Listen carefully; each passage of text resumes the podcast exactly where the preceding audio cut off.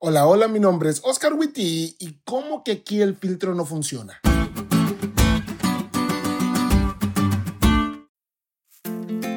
En muchos cultos jóvenes adventistas a lo largo y ancho de toda Latinoamérica se utilizan las mismas dinámicas bíblicas. No sé si fue porque todos visitaron la misma página web y de allí las descargaron, o si es que en los líderes juveniles adventistas se cumple aquel dicho que dice que las grandes mentes piensan igual.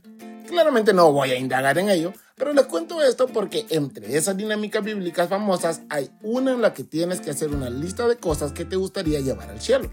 Y después de que muchos agregan a la lista hasta el PlayStation y el último iPhone, que no tienen, quien dirige la dinámica dice, muy cool todo lo que dijeron, pero en realidad nada de estas cosas podrán llevar al cielo, porque al cielo solo vamos a llevar nuestro carácter. La primera vez que participé en esa dinámica y escuché esa explicación casi me da algo. Porque la verdad, de todas las cosas que quería llevar al cielo, definitivamente mi carácter no estaba entre ellas. Porque ustedes me escuchan muy extrovertido y buena onda, pero también soy impaciente, inconstante, poco tolerante con algunas formas de actuar o pensar, mandón, enojón, entre otras cosas más. Vivimos en una era de filtros y nuestras fotos, historias y reels están repletos de ellos. Pero también los cristianos le hemos puesto filtros a nuestro carácter con la finalidad que no se noten nuestras imperfecciones. Pero tal como en las redes sociales, cuando se quita el filtro, allí siguen.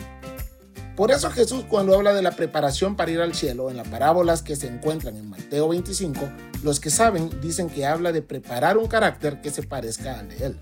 No porque le ponemos un filtro, sino porque le permitimos al Espíritu que lo moldee. Al cielo no vamos a llevar un iPhone, ni nuestra ropa de moda, ni nuestro carro, ni nuestra influencia, ni nuestro título universitario, sino nuestro carácter. Así que ya sabes cuál debería ser tu prioridad y por qué deberías orar más, ¿no crees? Quítale los filtros y deja que el Espíritu moldee tu carácter.